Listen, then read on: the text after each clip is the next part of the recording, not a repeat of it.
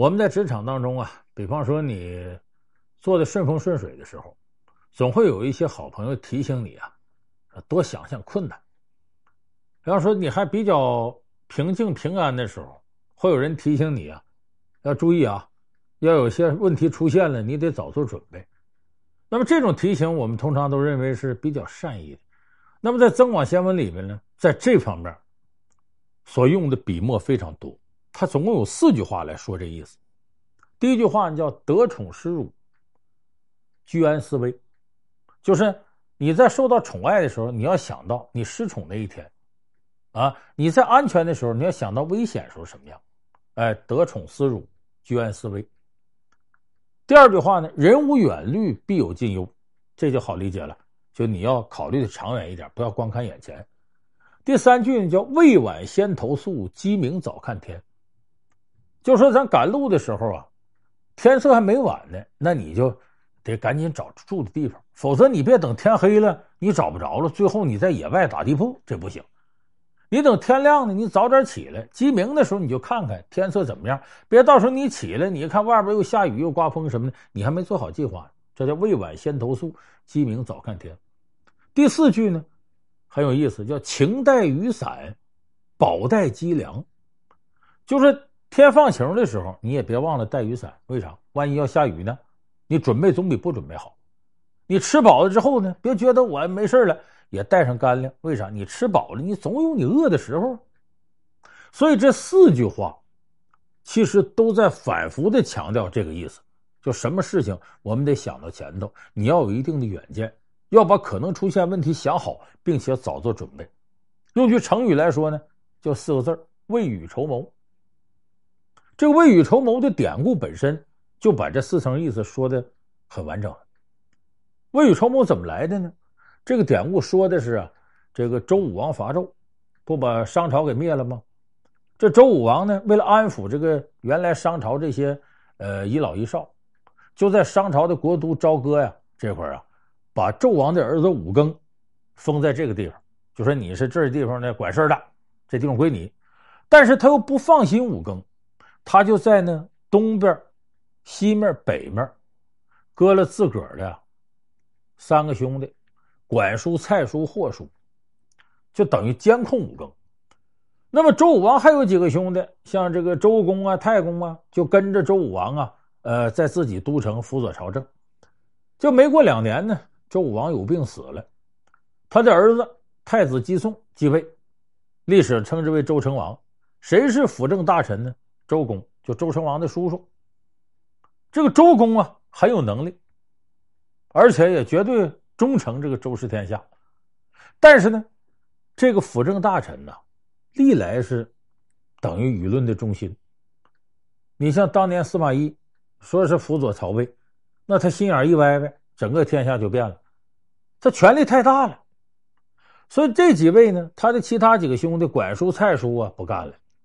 那凭什么我们出生入死都是这个这这皇上他叔叔？你你你你啊！你在那管事儿呢？你权力这么大？他这几位呢，不断的制造一些谣言谗言，说这周公啊要篡位啊，要趁太子姬诵年幼的时候把周成王废了，完了他上去。结果弄得这个周成王时间长了也不太敢相信自己的叔叔周公了。后来呢，就把周公从身边撵走了。这个周公这时候啊，他没有灰心丧气，为什么呢？他早做了些准备，他知道可能出现这种情况，他已经派人去调查这个谣言从哪儿来。结果一调查，他发现不得了，怎么着？这管叔、蔡叔啊，不光是攻击周公，自己试图把持朝纲，同时他们现在跟武庚已经勾搭到一块了。这个武庚琢磨呢，自己还想为商朝复国呢，正好趁你们兄弟之间干仗。叔侄之间不和，他好从中渔利，所以他联络管叔、蔡叔啊，准备啊就把周公他们都拿下，借着机会浑水摸鱼，他好复国。所以周公调查到这些事之后，他就知道解决问题的关键还得周成王信任自己，所以他写了一首诗，这首诗名字叫《鴟鸮》，哎，说一个鸟的事就这鸟在外边这个续窝呢，可是这时候风雨飘摇，这窝不行啊，一看外头要下雨。这鸟说：“我赶紧呐，把桑树的皮剥下来，给我修理好我的门窗。”这是个比喻，就是没等下雨呢，就用这个树枝什么的把门窗都能封好了，这个就叫未雨绸缪。这典故就从这儿来的。后来周成王看了这首诗，挺感动，重新信任周公。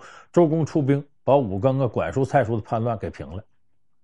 这后来有诗说：“周公恐惧流言日嘛，就流言蜚语出现，说他也害怕，但是他不是消极的害怕，他呢积极的在准备这些事儿。”所以，这未雨绸缪这典故和周公做的事儿，它是高度吻合的。在这一点上，就说我们在事情没来之前，你感觉可能发生什么事儿，或者说按照事物的规律，你判断有可能出现什么，一定要及早做准备。当然，这种准备呢是建立在两个基础上：一个是你要有远见，再一个细节要绝对注意。往往在一些细节上容易出问题。咱们先说这个远见。三国时候的诸葛亮。他在世的时候居安思危，他就想到自己要不行了咋办？因为他对自己身体没有自信。诸葛亮身子骨很弱，这才有后来五丈原点四十九盏明灯，啊，诸葛扬星，结果魏延闯帐。这个魏延呢，诸葛亮向来对他不信任。刘备用他，诸葛亮就说魏延脑后有反骨，说这个人能耐还挺大，但是呢，太过刚愎自用，对谁都不怎么忠诚。可是那阵呢，蜀国也没什么可用的大将，凑合着也得用魏延。但诸葛亮就感觉到自己死后，魏延容易惹事有可能反，他就把这些局啊都布好了，就等于他死后还能把魏延杀了。他怎么干的呢？诸葛亮死了之后呢，他留下遗书，告诉给身边的长史杨仪：“我把带兵权力交给你。”说魏延要反怎么办呢？留下几个锦囊，反正他最后反不行，你把锦囊拿出来，就有治他的招。杨仪也哆哆嗦嗦，有点怕魏延，但是诸葛亮都安排好了，杨仪胆子也大了。这个时候，五丈原诸葛亮死后，安排好事了，撤军。那边魏延呢就不干，说这阵打曹魏打的正来劲呢，怎么能撤呢？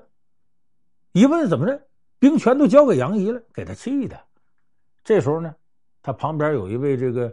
他的偏将马岱，马超的弟弟，他就把马岱找来了，说这事。马岱也来气，说这凭什么兵权交给杨仪呀？将军您厉害呀！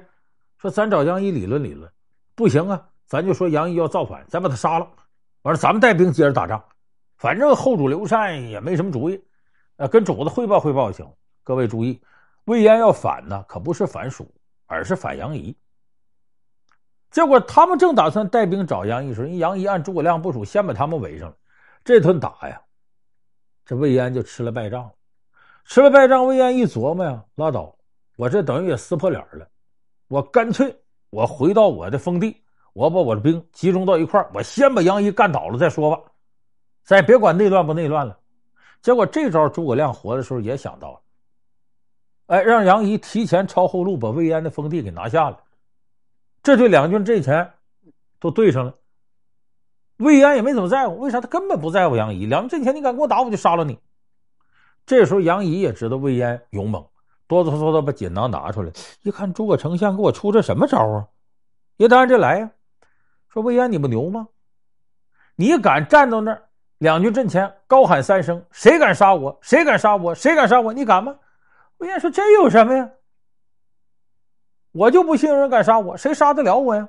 哎呀，可也是，我边这喊，他那边突施冷箭，告诉马岱：“来，兄弟，你站我旁边，你看着点儿，谁要射箭过来，你搁刀，赶紧把箭拨了开。”马岱说：“听命，站在旁边。”魏延喊了：“谁敢杀我？”没人动。谁敢杀我？第二声没能喊完呢，就听旁边有声：“我敢杀你！”马岱抡起大刀，噗，把魏延给砍了。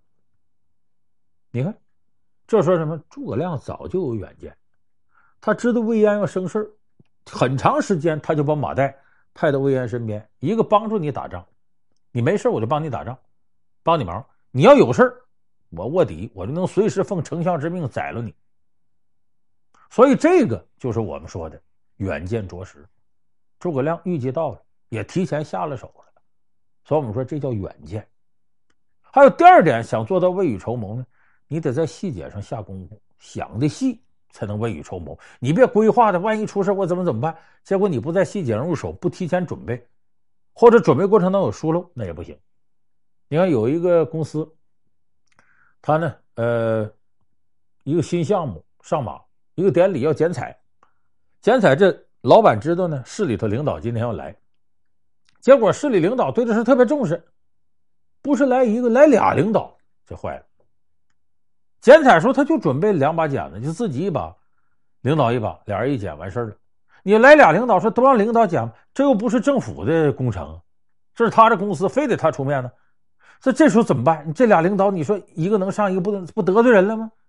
哎，这时候他的副总经理不慌不忙从兜里又掏出把剪子，加上原来两把仨人，把这场面唱下来。为啥？这副总经理说：“咱得备上。为什么？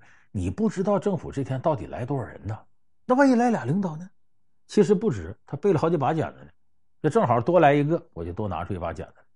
这个就叫未雨绸缪，在细节上下功夫。”所以这样才避免了可能出现的尴尬。所以《增广贤文》里几这几句话啊，得宠思辱，居安思危，人无远虑，必有近忧。未晚先投宿，鸡鸣早看天。晴带雨伞，饱带鸡粮，就告诉我们可能发生的事儿，按规律有可能出现的，你要提早做准备，不打无准备之仗。别万一等到这事儿出来，你再手忙脚乱。所以人永远都是你呀。做最好的准备，做最坏的打算。就你把准备各方面都备齐了，可能出现任何一种不良的情况，你都有应对之策。所以这是增广贤文的大智慧。